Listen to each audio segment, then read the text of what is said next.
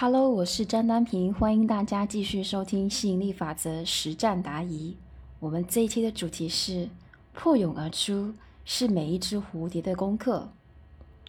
学员提问：老师，我这几天因为担心两个孩子，担心到自己都嗓子疼，嗓子都哑了。大宝他的眼睛检查有点散光，我马上又觉得说完蛋了。我的小宝。刚好感冒了一下，我的这个模式又犯了。之前老师也点出是我自己，就是要求太完美了。我我见不得孩子有一点点的毛病跟问题，有一点点问题，我就觉得说我孩子完蛋了，未来要受大影响了。我没有去聚焦我孩子的优点，总是生怕他出现问题。哎呀，我应该怎么办呢？子瑜老师回答。你知不知道你的担心正在酝酿一个场去坑你的孩子呀？记住，小问题都扛不过的孩子，迟早会被上天灭了。在这里的话，我给你讲一个真实的故事。有一个孩子看到一只蝴蝶挣扎着要破蛹而出，他心生慈悲，看到蝴蝶老半天都出不来。他自己呢都站到脚酸了，于是打算帮他一把。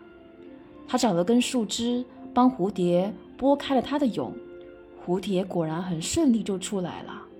孩子感到很高兴，觉得自己做了一件正确的事。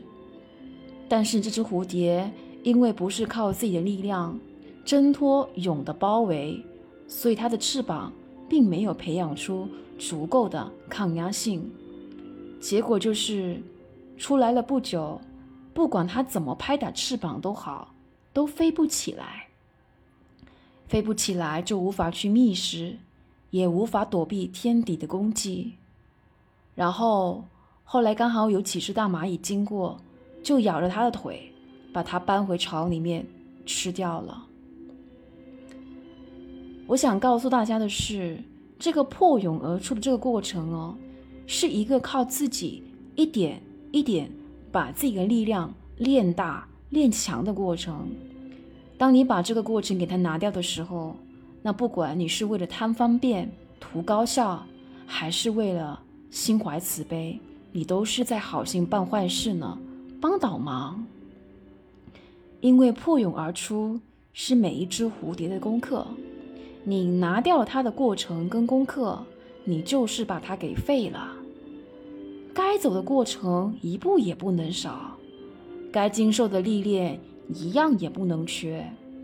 这就是为什么我让你们提问的时候都要你们准备好自带药箱，因为我不想把你们给也给废了。这是老师有智慧的爱，最深沉的爱。你们准备了好自己，再来听老师的答案，再来跟老师对答案。你们会发现收获很多很多。如果你们只是写问题，然后头脑空空，就等着老师来喂养，那你们就把自己给废了。你们自带药箱，有些药用得对，有些用不对，不管对不对都好，这个过程都让你们试着跳出自己，给自己开药方，让你们有个机会。尝试从解决问题的角度去思考，而不是只是陷入问题的受害者，我啥我都不会的角度去看待自己。所以啊，我给你们的解答，能的话都尽量避免直接给一个即插即用的解决方案，能的话我都尽量给你们设计一个过程，然后帮你们开一个好头，剩下的让你们自己去走。那这样子做呢，有很多的好处。第一个就是避免你被废了；第二个就是，当你成功走完整个过程，并且找到属于自己答案时，你会超级有成就感，也会变得超级有自信，觉得自己很棒、很行、很了不起。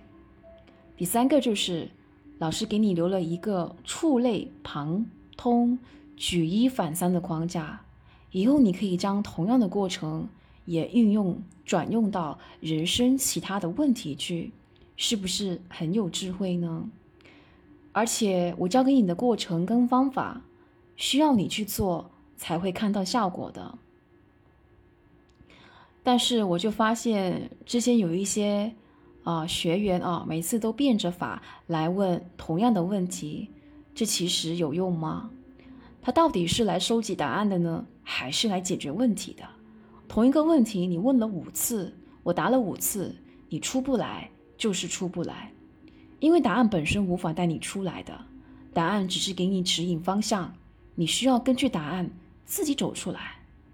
那如果说答案都给你了，你不去走，不去做，或者做不到位，或者做一点不做一点，三天打鱼两天晒网，你能做得出来吗？亲爱的伙伴们，我们这一期的分享的话呢，就先到这里了。那如果你在实践吸引力法则的过程当中遇到时灵时不灵、使不上力，那欢迎你加入我们一起实操。你可以去我的个人简介。找到我的联系方式，我们下期再见了，感谢你的收听，OK，拜拜。